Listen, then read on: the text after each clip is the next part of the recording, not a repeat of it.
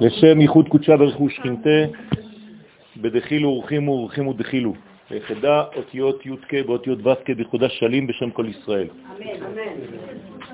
ברשותכם, je voudrais vous annoncer, Bezrat Hashem, l'ouverture donc de notre site. À partir de ce soir, vous pouvez regarder www. J'aurais jamais marqué Rav, mais bon, ils ont marqué ravioel.com.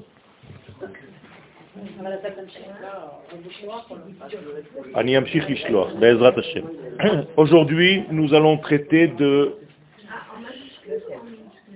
Non, il n'y a pas de majuscule, c'est en minuscule.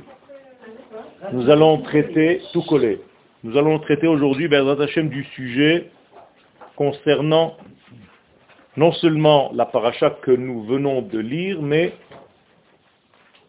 l'aboutissement de l'histoire d'Israël et en même temps sa source.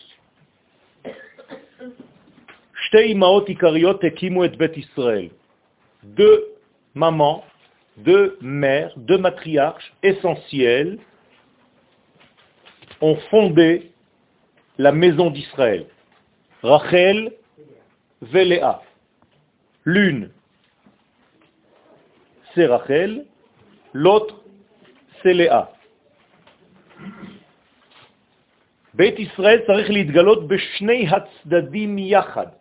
Pourquoi nous devons avoir deux mamans, deux matriarches Mais Tout simplement parce que le peuple d'Israël, la maison d'Israël, doit dévoiler ces deux facettes. Comme il est dit dans la Megillah de Ruth, au chapitre 4, verset 11, Rachel ou Chelea, comme Rachel et Léa, Asher Banush Tehem et Bet Israël, qui ont toutes deux construit la maison d'Israël. Autrement dit, Rachel et Léa, c'est le peuple d'Israël. Nous posons la question, pourquoi nous faut-il deux degrés essentiels qui, vous le savez, ces deux degrés se subdivisent encore, puisque je n'ai pas mentionné ici volontairement Zilpa et Bilha, qui sont les servantes de Rachel et de Léa. Pourquoi? Parce que nous allons vers l'essentiel. Cet essentiel nous place face à deux niveaux dans notre vie. Les deux niveaux de notre vie sont les suivants. Le niveau que nous voyons concrètement, que nous pouvons palper, toucher, appréhender avec nos cinq sens. Lorsque je vois quelqu'un, je vois d'abord son aspect physique.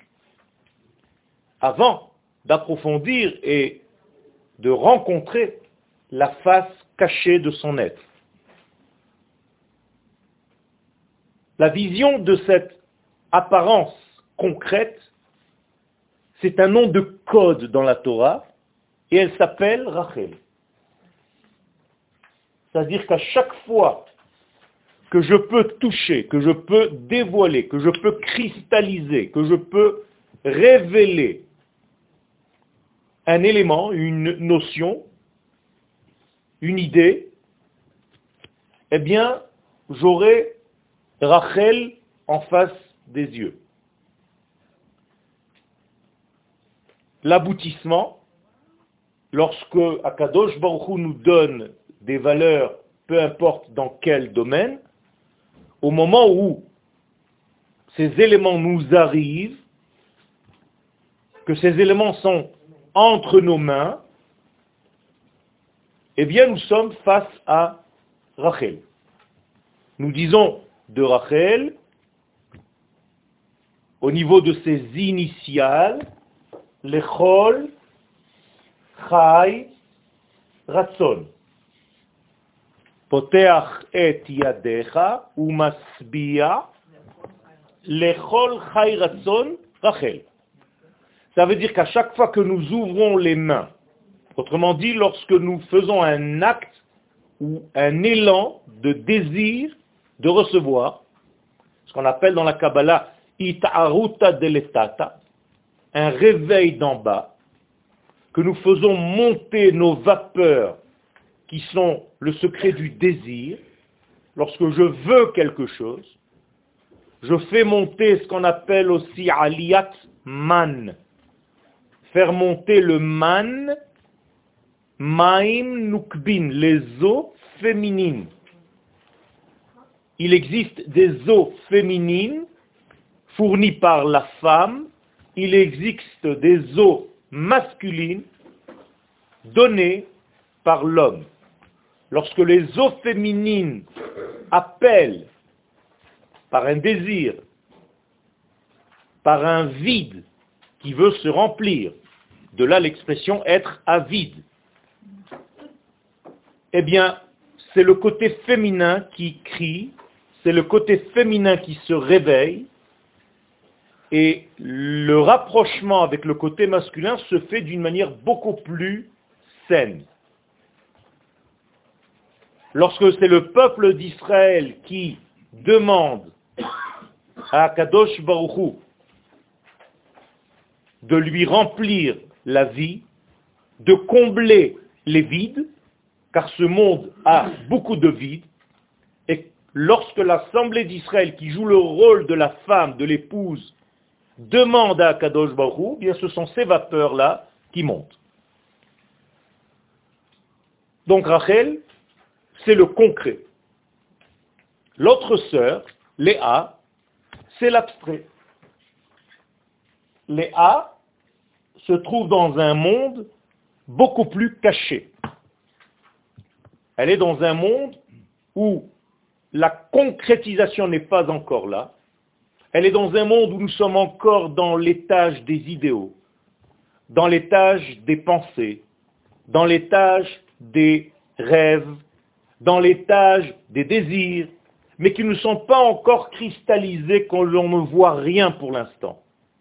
Elle était cachée Elle était cachée et elle-même dans la Torah n'est pas mentionnée comme une femme visible entre guillemets on ne la voit pas. Alors que, concernant Rachel, il est écrit, Rachel haïta yefat to'ar veyefat mar'e. Rachel est belle d'aspect et belle aussi de son intériorité. Léa, rien. Ve'eine Léa rakot. On ne voit que ses yeux, et ses yeux sont tendres parce qu'il y a un certain degré de pleurs je ne rentre pas maintenant dans les détails. Même lorsque Yaakov se trouve avec Léa, il a l'impression qu'il est avec Rachel, tellement elle est invisible, entre guillemets. Il faut que le matin se lève pour qu'il voit que c'est Léa.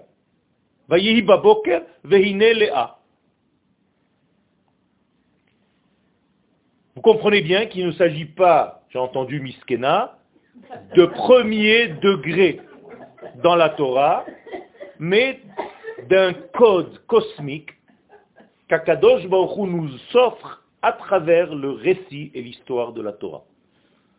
Au lieu de nous dire il y a une partie codée cachée, une partie dévoilée, maintenant vous le savez, eh bien Akadosh Baruch nous donne une histoire et il nous dit la partie cachée, codée, s'appellera dorénavant Léa, la partie dévoilée dans votre vie s'appellera Rachel.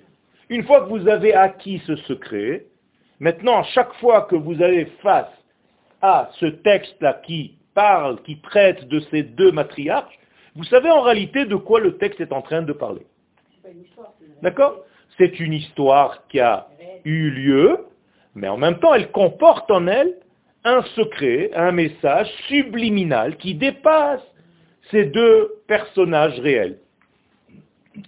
Arishon, quatrième ligne, Tamid Imrachel. Donc la première phase, quand je rencontre quelque chose dans ma vie, maintenant vous comprenez qu'il ne s'agit pas seulement d'une femme.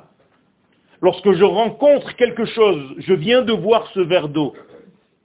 Qu'est-ce que je vois? Rachel. Comprenez? Une fois que je comprends ce que ce verre contient, c'est déjà Léa. Donc je vois l'aspect Rachel, Et lorsque j'intègre quelque chose de beaucoup plus profond, je vois que Rachel en réalité ne joue que le rôle d'un ustensile, un Kelly qui va révéler quelque chose de plus profond. Vous comprenez bien qu'on ne peut pas séparer Rachel de Léa, Léa de Rachel. Celui qui nous donne ce message, et voici le troisième code, c'est Yaakov. Donc Yaakov, en épousant Rachel et Léa, va tout simplement nous enseigner que le but de ce monde, c'est de faire le lien entre un monde subliminal, caché, d'idéologie, et la concrétisation de ce monde. Et donc le peuple d'Israël, qui va s'appeler donc Yaakov, qui va grandir et qui va devenir Israël, c'est tout simplement le trait d'union entre les et Rachel. Donc il va épouser les deux. Moi, qui suis issu de ce Israël, Yaakov, vous, même femme, vous avez le devoir dans votre vie, chacun de nous, c'est un code maintenant, c'est un message que je suis en train de vous délivrer. Ne séparez jamais vos idéaux de leur concrétisation. Ne restez pas dans les vapeurs de l'esprit. Faites ce que vous étudiez. Vivez ce que vous apprenez. Ne restez pas dans l'idée. Mais lorsque vous êtes dans l'action, n'oubliez pas l'idée. Donc, vous pouvez être dans l'un des deux pièges, ou bien dans les A seulement, esprit sans corps, ou bien dans Rachel seulement, corps démuni d'esprit. Et la Torah vient nous dire, tu es le fils de Yaakov, tu t'appelles Israël, tu dois dans ta vie faire le lien entre Rachel et Léa. Voilà le premier code. Kevan Shehi, donc Rachel va apparaître en premier. Étant donné qu'elle représente le côté superficiel de l'existence, et ce côté a une importance. Quand on dit superficiel, on a une tendance à négliger. Pas du tout. Dans le judaïsme, le superficiel, c'est un vêtement, il n'est pas superflu, comme on peut l'entendre en français, il est nécessaire, parce que sans ce côté-là, rien n'aboutit. Nous étudions, nous étudions, nous aimons étudier. Philosophie. Aimer l'étude pour l'étude. Ça, ce n'est pas du judaïsme. Donc le judaïsme n'est surtout pas de la philosophie. Car philosophie, c'est l'amour de l'esprit, de l'étude. Nous aimons étudier, mais, koum, lève-toi après un, cours, après chaque cours, et regarde, observe l'étude que tu viens de recevoir. Im tuchal le mamesh, si tu peux réaliser ce que tu viens d'étudier. C'est-à-dire le traduire dans ta vie.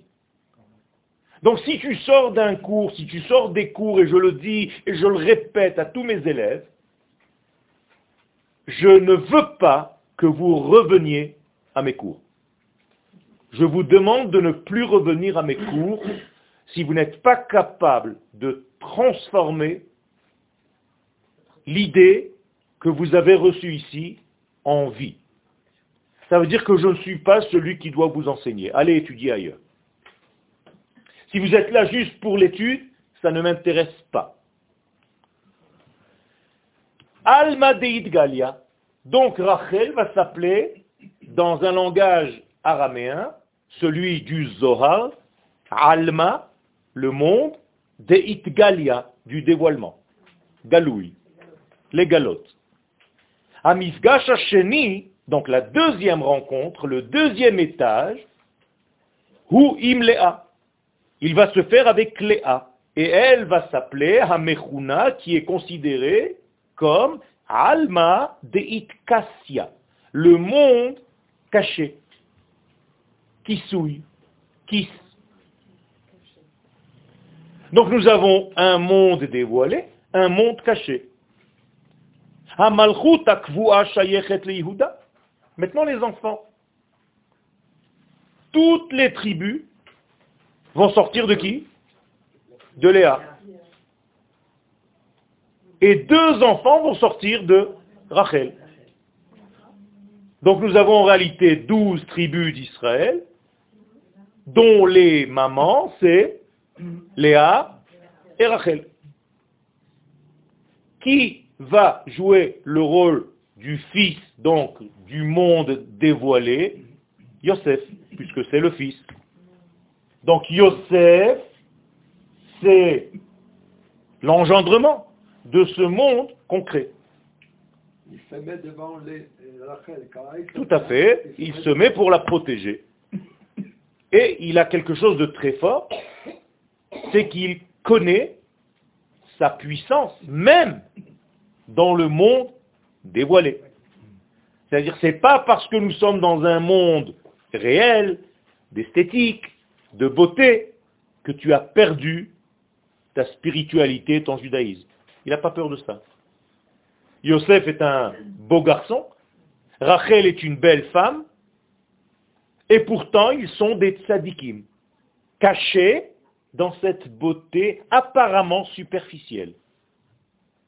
Malheureusement, lorsque nous sommes en exil, ces deux degrés-là, donc Rachel et son fils, sont négligés. Pourquoi?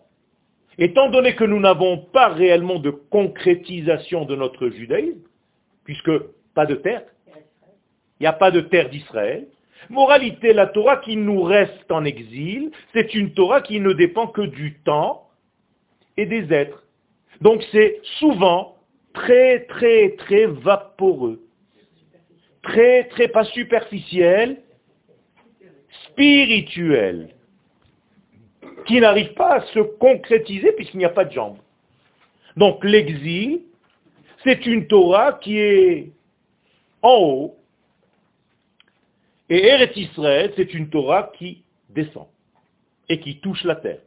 Notre but, je vous le rappelle, c'est que l'esprit de l'infini béni soit-il, sa volonté, touche le sol.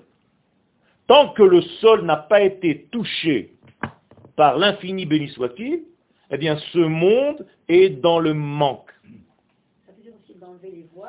Ça veut dire tout simplement de dévoiler. C'est pour ça que j'emploie ce mot dévoiler, mais vous l'entendez peut-être pas en français, parce que vous avez l'habitude de vivre avec des mots. Mais moi, quand je dis dévoiler, c'est enlever le voile. Entendez-le bien.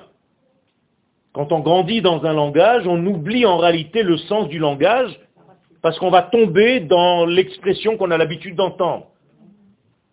Moi, j'ai l'avantage sur vous, c'est que c'est une langue rapportée, pour moi, le français. Donc j'entends chaque mot.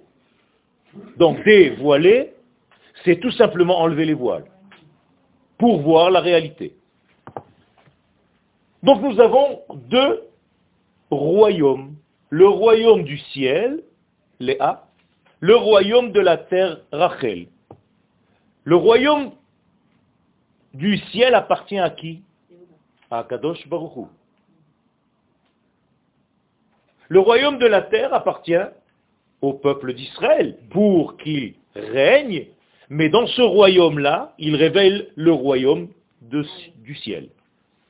Il n'y a pas de royaume d'Israël qui n'est pas la traduction d'un royaume du ciel. Comprenez? Tout ce que nous voulons aujourd'hui, c'est que le royaume du ciel, que le règne supérieur vienne dévoiler dans le règne inférieur. Que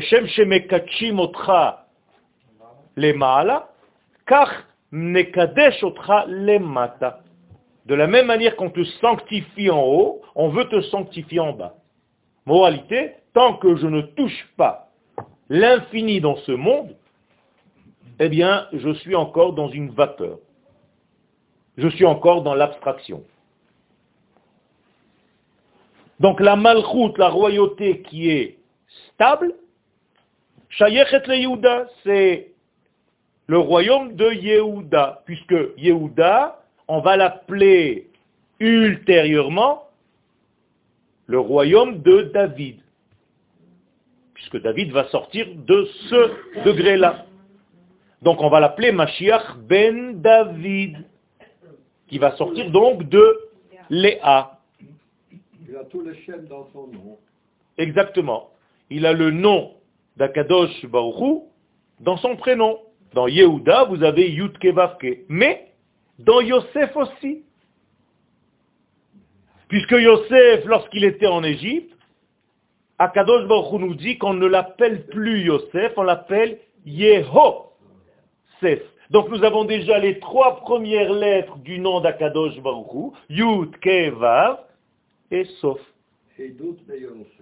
Sof, c'est quoi? C'est la fin. Sous-entendu, la lettre Ré. Mais on ne le dit pas, on dit Sof. Yeho, Sof.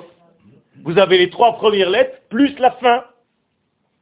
Donc nous avons une royauté fixe, stable, qui appartient donc à Mashiach ben David, comme dit le Rambam dans les halachot des rois, chapitre 1, halacha 8 et 9, c'est Yachadim Zot, et avec ce royaume-là.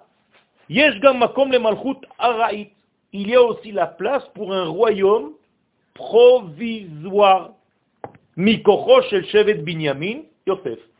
C'est-à-dire que Yosef va toujours être un royaume provisoire, avant de dévoiler le royaume stable, définitif.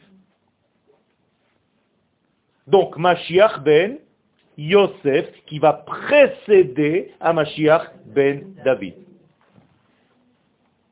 Donc, Binyamin et Yosef, les deux éléments correspondant à Rachel, les autres frères correspondant à Léa. Tout à fait. Donc, à chaque fois qu'il y a un royaume provisoire dans le peuple d'Israël, sachez que c'est un royaume qui ne vient pas de David, qui ne vient pas de Yehuda, mais du côté de Yosef. Par exemple, le roi Shaoul. D'ailleurs, son nom Shaoul veut dire emprunté, c'est-à-dire provisoire, le temps que David apparaisse. Shlomo, c'est déjà le royaume Ben David. Shalem. Les Hashmonaïm, dont on a parlé la semaine dernière, il y a deux semaines à Hanouka, c'est un royaume. Bet Hashmonaï. Il était provisoire 210 ans. Yeter al Mataim Shana. C'était d'après vous David ou Yosef? Yosef. Vous avez compris. Donc c'était des Kohanim. Ils n'avaient pas le droit d'être roi d'Israël normalement, et pourtant on l'appelle royaume. Pourquoi c'est important de comprendre cela? Parce que même lorsque nous faisons face aujourd'hui à une forme de royauté, même si elle n'est pas définitive, elle porte le qualificatif de royaume. Même s'il est provisoire. Par exemple. Ça veut dire qu'aujourd'hui, nous avons une royauté qui est encore provisoire jusqu'à la royauté messianique qui est en train de se mettre en place. Donc à chaque fois, ne vous effrayez pas parce que tel ou tel roi n'est pas réellement de la descendance de David ou bien n'est pas complètement fidèle aux lois et aux règles de la Torah. Il y en a eu beaucoup durant toute l'histoire d'Israël qui n'étaient pas réellement des tzadikim et pourtant qui étaient rois d'Israël, et le Tanakh les considère comme des royaumes. Donc si un jour on vous dit, ça ne peut pas être aujourd'hui un royaume, puisqu'il n'y a pas les lois de la Torah qui sont suivies, ben vous pouvez donner tous les rois d'Israël qui étaient loin, loin, loin de respecter les lois de la Torah, et pourtant ça s'appelait des royaumes. Nous sommes des Yuda et des Benjamin. D'accord. D'accord non, Yehuda ne s'arrête pas. Justement, au moment où le Mashiach réapparaît, nous dit le Rambam dans les halachot, Im yakum ishmi bet David, donc va venir un homme qui est directement lié à la maison de David. Donc même si la galoute arrête provisoirement la filiature, mais en réalité, la filiation, on dit, la filiation, excusez-moi, des fois vous comprenez que ce n'est pas ma langue natale. Donc, En réalité, ça continue, ça prend le rythme, ça revient. Elle ne se révèle pas peut-être. Elle, selon le peuple, le roi se révèle. Donc vous avez le roi que vous méritez. Malchut Zmanit, donc une royauté provisoire, Kama Israël, s'est érigée dans le peuple d'Israël, les Machal par exemple, Bisman HaShmonaim, Shayu Kohanim, durant les Hashmonaim. Malchuto Shel Mashiach ben Yosef, donc le royaume de Yosef, et du Mashiach issu de Yosef, hi hachana, la malchut Mashiach ben David. C'est une préparation au royaume de David. Et il faut une préparation. On est obligé de préparer le royaume. Qu'est-ce que ça veut dire préparer? Eh Bien, préparer le terrain à un Mashiach qui va venir dévoiler l'essence dans le résultat. Et cette préparation, eh bien, comme son nom l'indique, c'est une préparation. Qu'est-ce que cela veut dire une préparation? Ça veut dire qu'il va falloir mettre en place une idéologie qui n'est pas complètement terminée. Donc vous comprenez qu'il s'agit ici d'un processus qui avance tous les jours. Et c'est pour ça qu'on l'appelle Yosef, c'est-à-dire que son but c'est de rajouter sans arrêt, Léosif. Donc, Mashiach ben Yosef, c'est quelqu'un qui va rajouter tous les jours et qui va, Osef, rassembler les exilés sur leur terre. Donc ce Mashiach ben Yosef, il a un rôle qui est très très très lié à qui? On a dit à Léa. Donc à un monde qui est très, à Rachel, à un monde qui est très visible, concret, matériel. Donc comment est-ce que vous allez le voir dans l'histoire du peuple d'Israël? Le sionisme. Le sionisme, puisque Yosef, dans son surnom, s'appelle Sion. Bien vu Yosef, c'est Sion. Donc, lorsqu'Akadosh Baruch ramène sa Shechina à Sion, Sion, c'est Yosef. Donc, à chaque fois que vous entendez Sion, quelle est la valeur numérique de Sion 90 plus 10, 100, plus 6, 106, plus 50, 156. Incroyable, exactement la même valeur numérique que Yosef. 10 plus 6, 16, plus 60, 76, plus 80, 156. Donc Sion et Yosef, c'est exactement pareil. Dans Sion, on avait aussi Yavan. Ça, c'était le cours de la semaine dernière. Je leur ai expliqué que Yavan se cache à l'intérieur. S'il n'y a pas de tzadikim, eh bien, on peut tomber dans la Grèce. Tout à fait. Donc, Sion va avoir un rôle bien précis dans l'histoire, Yosef. Alors, est-ce que la Torah elle-même renforce ce que je viens de dire? Eh bien, c'est incroyable. Mais Yaakov, le papa, quand est-ce qu'il va décider de rentrer à la maison en terre d'Israël Donc de faire son alia, de revenir à la maison? Non, à la naissance de Yosef. Incroyable. La Torah va prendre le soin de nous dire Yosef est né, et Yaakov va dire à ses deux femmes, je dois rentrer à la maison, ça y est. Pourquoi? Parce que qui est né? Le sionisme. Donc il reçoit l'ordre de rentrer à la maison au moment où le sionisme est né. Et les Chachamim nous disent qu'il y a un danger dans ce Mashiach ben Yosef, parce qu'il risque de mourir. Ça veut dire que il arrivera un moment où le sionisme, on va avoir l'impression qu'il est mort. Et les gens vont dire, mais c'est fini tout ça. Vous avez connu cette période? Et nous on prie pour que ce Mashiach ben Yosef ne soit pas tué par Armilus Haracha. Peu importe maintenant, mais vous comprenez l'idée. L'idée, c'est qu'en réalité, il arrive un moment dans l'histoire où vous tournez, vous dites, mais attends, mais ils ont perdu la tête. Ton père, ton grand-père a tout fait pour venir ici, maintenant tu donnes le pays comme un rien. Il est où ton sionisme Il est mort. Tout à fait.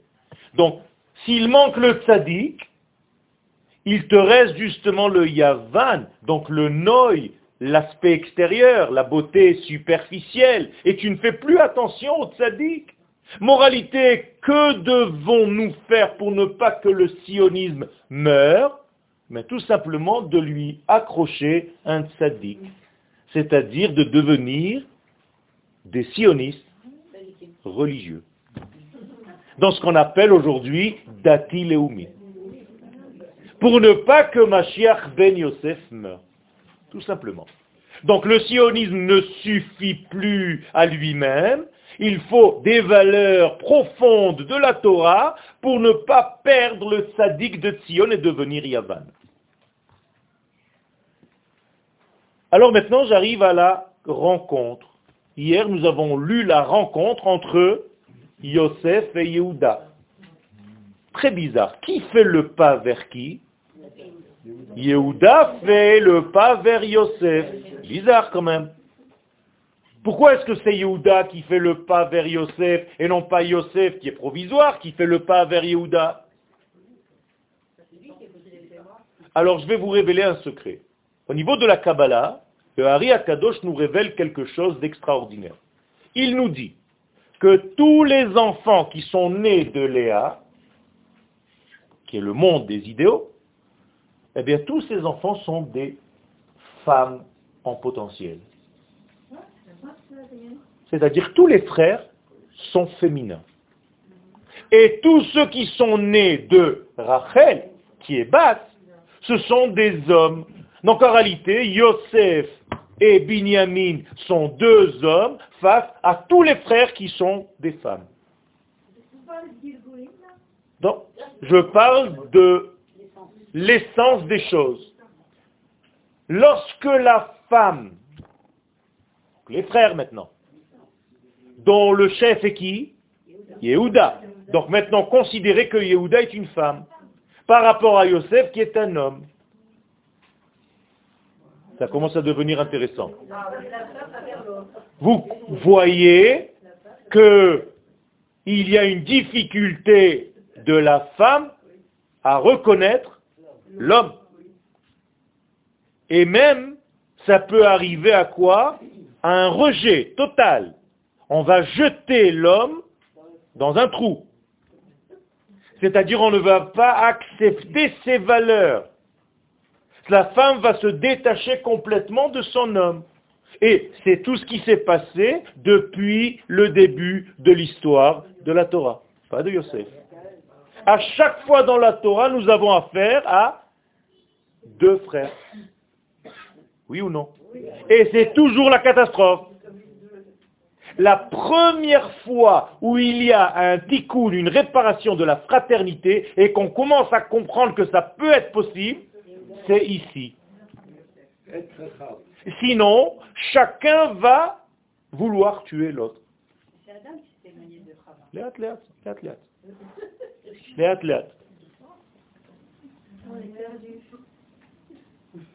Je vais vous rattraper. Je ne laisse pas des soldats dans le terrain. On a appris ça à l'armée israélienne. L'homme. פצועים בשטח. גם לא חיילים וגם עוד יותר פצועים. Ça veut dire que nous avons ici affaire à quelque chose. Maintenant, qu'est-ce que c'est que la femme et qu'est-ce que c'est que l'homme Vous, directement, vous êtes tombé dans l'erreur de voir une femme et un homme. Non, la Torah nous parle encore une fois de code. La femme, c'est un désir de recevoir, et l'homme, c'est un désir de partager dans sa nature. Qu'est-ce que ça veut dire maintenant? Ça veut dire que le désir de recevoir, donc féminin, donc Yehuda, ne veut pas, ne veut pas quoi? Recevoir pour partager. Il ne veut pas avoir à faire au partage, il ne veut que recevoir.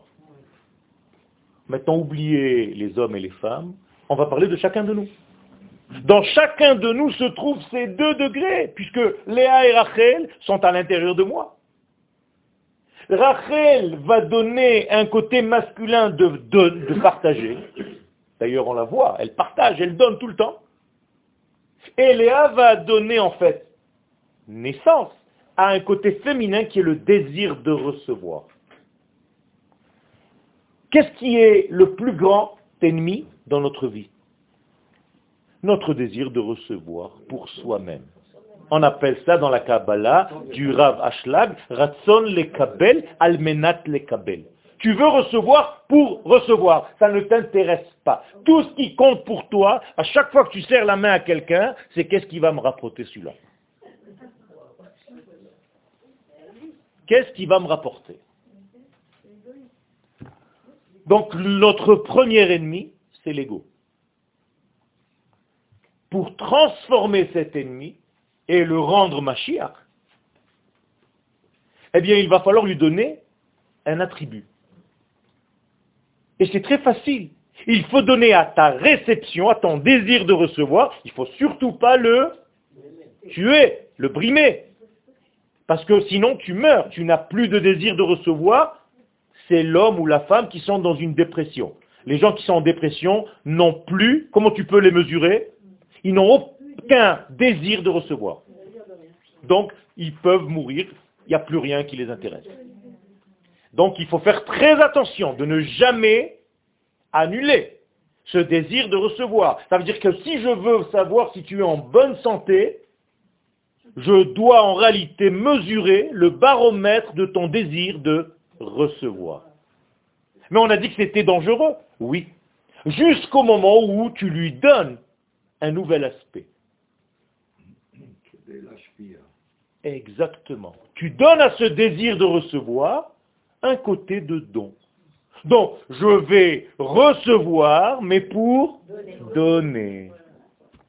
Et maintenant, je vais devenir quelqu'un de saint, qui n'a pas perdu son désir de recevoir, mais chaque fois que je reçois, je repartage. Eh bien, je vais vous donner une clé. Quand vous donnez, par exemple, vous venez à un cours de Torah. Voilà, vous êtes venu dans ce cours. Eh bien, il y a deux sortes d'élèves dans cette salle ceux qui écoutent pour écouter et ceux qui écoutent pour transmettre. Et si vous venez au cours déjà avant de recevoir le cours, avec l'idée de le retransmettre, votre réception sera différente. Et ça, c'est le secret de notre vie. Vous comprenez que la rencontre maintenant entre Yosef et Yehuda, c'est pas, oh là là, c'est beau, deux frères. C'est toujours émouvant quand j'arrive à cette paracha. Yosef et Yehuda s'enlacent, s'embrassent. J'adore. Parce que c'est sa nature, c'est la malchoute. La malchoute, Yehuda c'est le melech. Qu'est-ce que c'est que la malchoute? C'est le côté féminin de toutes les sphirotes. Quel est son but? C'est de recevoir. Mais pourquoi faire? Pour donner à ses enfants. Et vous le dites tous les vendredis soirs, Vatakom, c'est au féminin. Berodla, elle se lève la nuit. Vatiten Elle se lève pour donner, pour partager. Ça, c'est une vraie maman. C'est pas une maman qui veut que recevoir, recevoir, recevoir, recevoir. C'est une maman qui reçoit pour donner. Et ça, c'est la malchoute d'Israël. Et vous devez construire à l'intérieur de chacun de vous, de nous, cet aspect. chaque fois que je rentre quelque part, je dois rentrer pour partager. Première classe réelle, sérieuse de Kabbalah que j'ai eue dans ma vie, le Rav m'a demandé de venir le voir avant de rentrer au cours. Et il m'a posé la question, tu enseignes je lui ai dit oui, pourquoi? Il m'a dit alors tu peux venir à mon cours. Si tu n'enseignes pas, tu ne m'intéresses pas. Je ne veux pas enseigner à des gens qui reçoivent, qui reçoivent, qui reçoivent, qui reçoivent, pour les protéger. Parce que quand tu reçois sans partager, un jour viendra où tu vas exploser. de trop plein de lumière que tu as reçu et pas partagé. Bon, pour te protéger, je te demande de continuer d'enseigner. Vous comprenez l'essence? Maintenant, ça vous change complètement cette rencontre entre Yehuda et Yosef. Il ne s'agit plus seulement d'histoire de fraternité entre deux frères qui ont fait la paix, l'un a vendu l'autre et ça y est, maintenant on fait la paix, on revient chez papa. Vous comprenez qu'il s'agit ici d'un tikkun olam. Non mais avant l'avance, il voulait pas me le zigouiller. Bien fait. C'est exactement ça. Un bébé, un enfant, il a envie de zigouiller quoi Son désir de partager. Il en a rien à faire. Donnez, donnez, donnez, donnez, donnez-moi. Après, Dieu, il vous le rendra. Pas moi. Ça, c'est pas de chez nous, Rabotai. L'enfant, pour voir s'il est en bonne santé, d'ailleurs, jusqu'à trois ans, tu ne dois pas faire une remarque à un enfant qui prend. C'est normal. Laisse-le. Et chaque fois qu'il va rentrer quelque part, il va prendre, il met dans la poche, il prend, il met dans son truc, il prend. Là où il a une petite cachette, il cache des trucs, des morceaux de trucs. Il, veut le monde entier. Si tu lui dis non, c'est pas bien, eh bien tu vas le ramollir, tu vas le rapetissir, tu vas le scléroser. Dans sa vie, il ne voudra pas.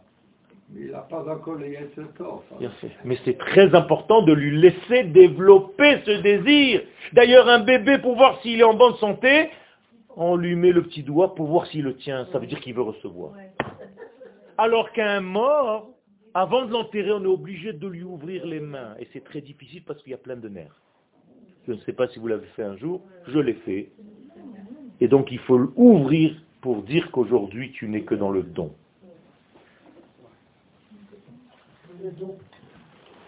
C'est pour ça que tu viens, quand tu repars de ce monde, tu pars avec un vêtement blanc. Pourquoi? Parce que le blanc, c'est le don, c'est le partage. Ça va ben, il ne peut plus recevoir quoi que ce soit. C'est fini. Donc en réalité, tout ce qu'il a laissé dans ce monde, c'est ce qu'il va donner maintenant. Donc on va maintenant commencer à faire les mesures et le compte de ce qu'il a laissé réellement, de ce qu'il a donné réellement au monde. En quoi tu as aidé l'éternel à se dévoiler dans ce monde? Bien, on fait le compte. Ou bien, toute ta vie, tu n'as pensé qu'à qui? À toi. Donc, qui était Dieu? Qui était Dieu? Toi-même.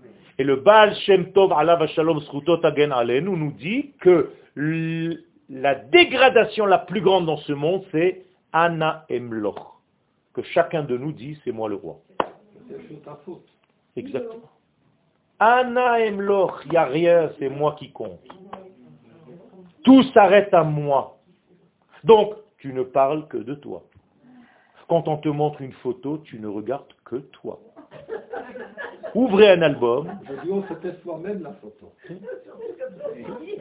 Et aujourd'hui, c'est une... C'est énorme. Avec tous ces selfies et toutes ces Vous ne pouvez pas rester naturel, tu es obligé de faire une... Tu peux sourire un petit peu? C'est sérieux ce qu'on étudie ici, donc il faut sourire. Le sourire, c'est sérieux. Quelqu'un qui se prend au sérieux, c'est un égoïste. C'est un, c'est quelqu'un qui a de l'orgueil. On ne peut pas se prendre réellement au sérieux quand on comprend réellement qui nous sommes.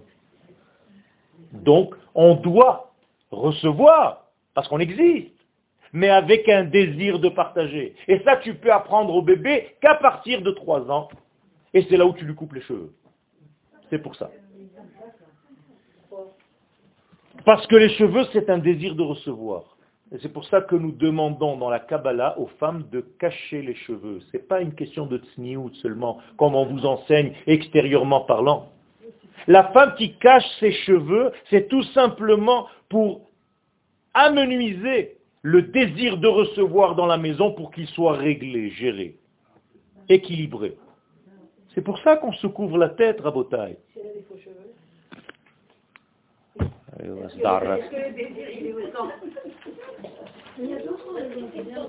Il y a encore d'autres raisons, mais je ne peux pas tout donner sur un pied. Vous comprenez? Un petit peu à chaque fois. Une heure, on ne peut pas tout mettre sur un pied. aussi les plus important que les Dans les tikkunim de la nuit, quand on se lève à tikkun chatzot, nous avons deux tikkunim. Tikkun Léa et Tikkun Rachel. Maintenant, vous comprenez ce que ça veut dire. C'est-à-dire, je suis obligé d'associer ces deux mamans. Sinon, ça ne va pas. Sinon, il y a un problème. Si je ne me marie pas dans ma vie, dans ma propre vie, attention, hein, pas avec deux femmes, mais avec les deux désirs de recevoir qui sont en moi, je ne peux pas vivre. Donc je suis obligé d'aller chercher les secrets chez la maman Léa pour les faire descendre chez la maman Rachel et donner vie à un Yosef qui est tout le temps en train de rajouter, de rajouter, de rajouter pour dévoiler Yehuda qui est Yudke Vavke.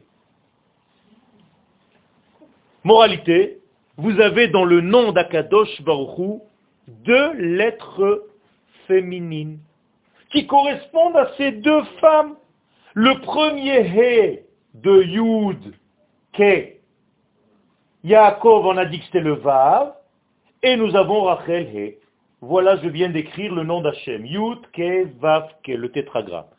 Premier He correspondant à Léa, deuxième et dernier correspondant à Rachel, Vav Achibour, le Vav du lien qui fait le lien entre les deux, et vous êtes dans le présent. Et le Yud, c'est l'essence qui va se dévoiler à la fin. Moralité, nous avons ici un hé supérieur, un hé inférieur, et ce hé inférieur doit apprendre du hé supérieur.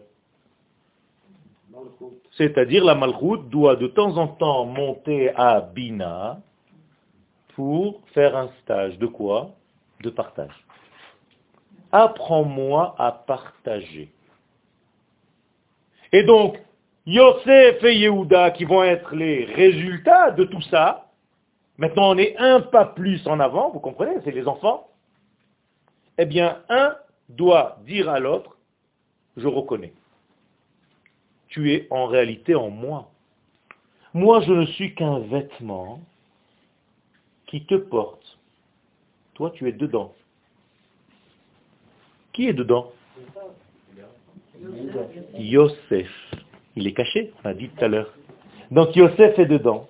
Donc Yehuda va être le cli qui va contenir tout ce degré. Non, c'est pas le contraire. Yehuda, c'est la malchoute, puisque justement Léa, c'est le monde le plus élevé qui va le plus loin. Donc l'abstrait doit arriver à une concrétisation, c'est exactement l'inverse, c'est justement ça, alors que le concret doit rester dans l'essence des choses. Donc Léa va donner naissance à un cli, puisque c'est la femme, c'est le côté féminin. Donc le cli va recevoir le côté qui est masculin, je vous ai dit tout à l'heure, Yosef. Donc que va dire Yehuda à Yosef quand il va le rencontrer? Bi Adoni. Traduction, s'il te plaît, mon maître. Ça, c'est ce que vous avez dans vos livres.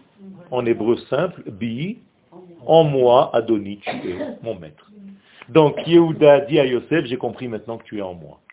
On ne peut pas faire autrement. Je ne suis qu'un clic qui te contient.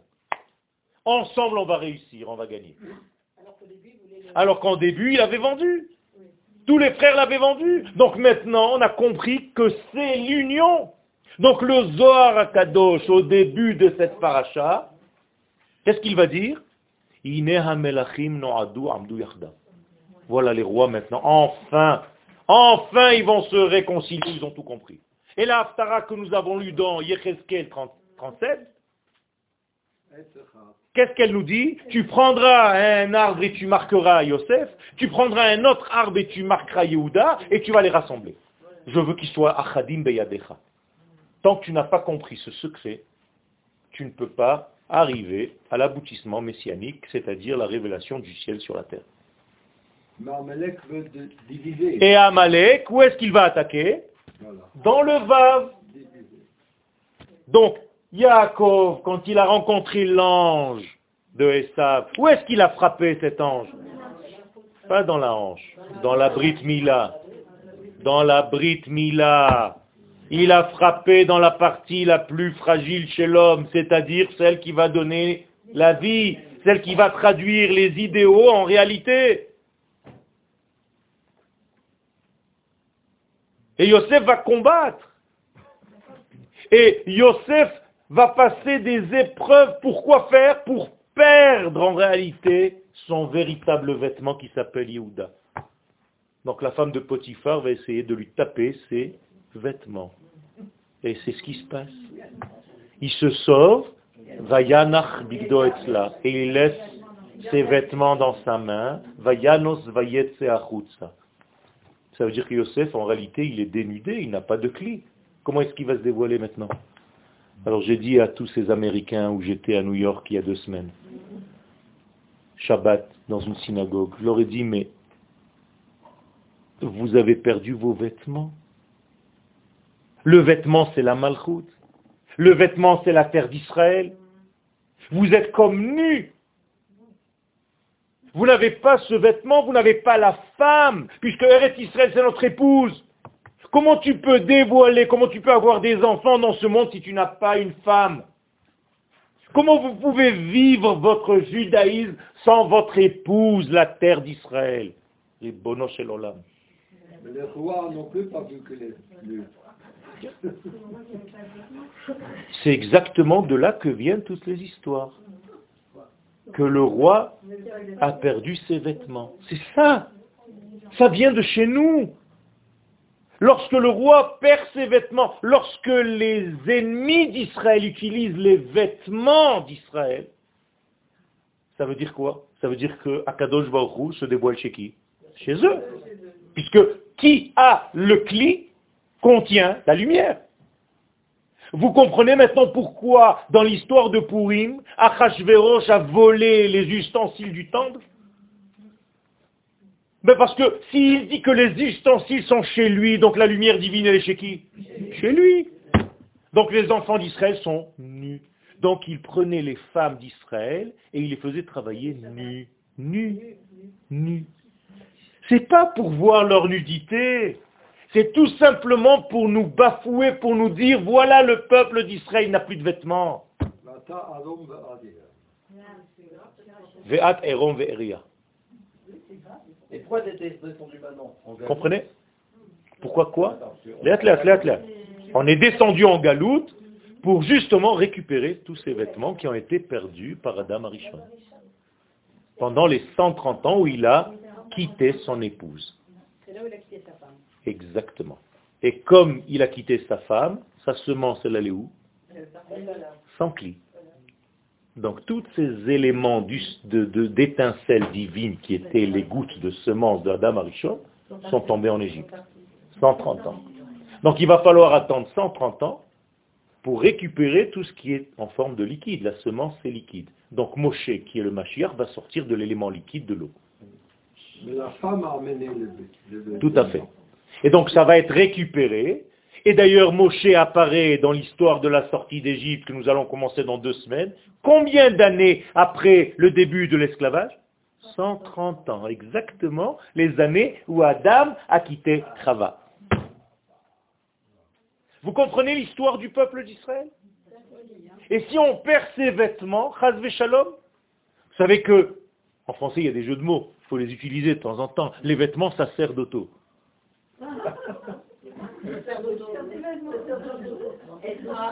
Peu importe. Ceux qui ont compris, ont compris. Bon, moi qui ne suis pas français, quand même, c'est pas mal. Euh, c'est sympathique.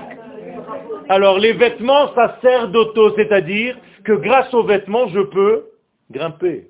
C'est pour ça qu'on les appelle les vêtements sacerdotaux. Ah, il fallait que je...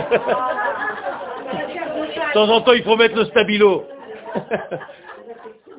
J'ai fait exprès, ben oui. Un, vêtement sacerdotal, des vêtements sacerdotaux. Bon. Moralité, nous avons, nous avons dans notre vie une stabilité et un mouvement. C'est pour ça qu'Akadosh Baruch nous demande, faites attention mes enfants. Tu dois me trouver même quand tu es dans la stabilité, mais même quand tu es dans la fragilité du mouvement.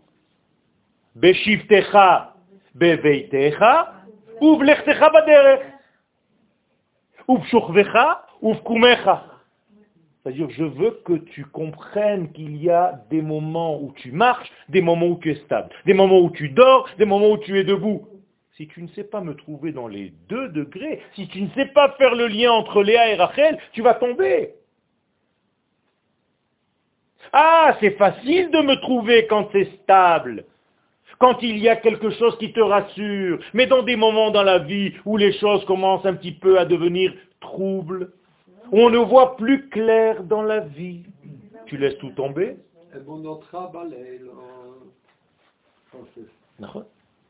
Donc il faut faire attention. Moralité, nous sommes dans, ce, dans cette dialectique entre la thèse et apparemment l'antithèse pour trouver une synthèse. Et c'est pour ça que la synthèse, c'est l'union entre les deux Mashiach qui en réalité ne sont qu'un. Et c'est pour ça que j'ai commencé le cours en vous disant le passage dans Ruth, qui est la racine de la royauté d'Israël, Ruth, et qu'est-ce qu'elle dit? Iten Hashem et haisha hazot. Quand tu te maries, dans la ketouba, on a l'habitude de rajouter que Dieu te donne cette femme-là qui rentre maintenant dans ta maison, avec laquelle tu vas te marier, comme Rachel et comme Léa, c'est-à-dire que tu as gagné deux en une seule femme. Asher banush tehem et bet Israël. C'est-à-dire que la femme, c'est pas de la schizophrénie, c'est que la profondeur de ton épouse plus son corps, eh bien ça c'est la véritable femme qui va fonder le royaume d'Israël. Mais si tu ne t'adresses qu'à son esprit, ou bien tu ne t'adresses qu'à son corps, c'est fini. Et donc tout ceci est, un, est une construction de tous les jours. Je vous souhaite à tous de faire. Je vous souhaite à tous de faire à l'intérieur de votre être le shalom entre Yosef et Yehuda.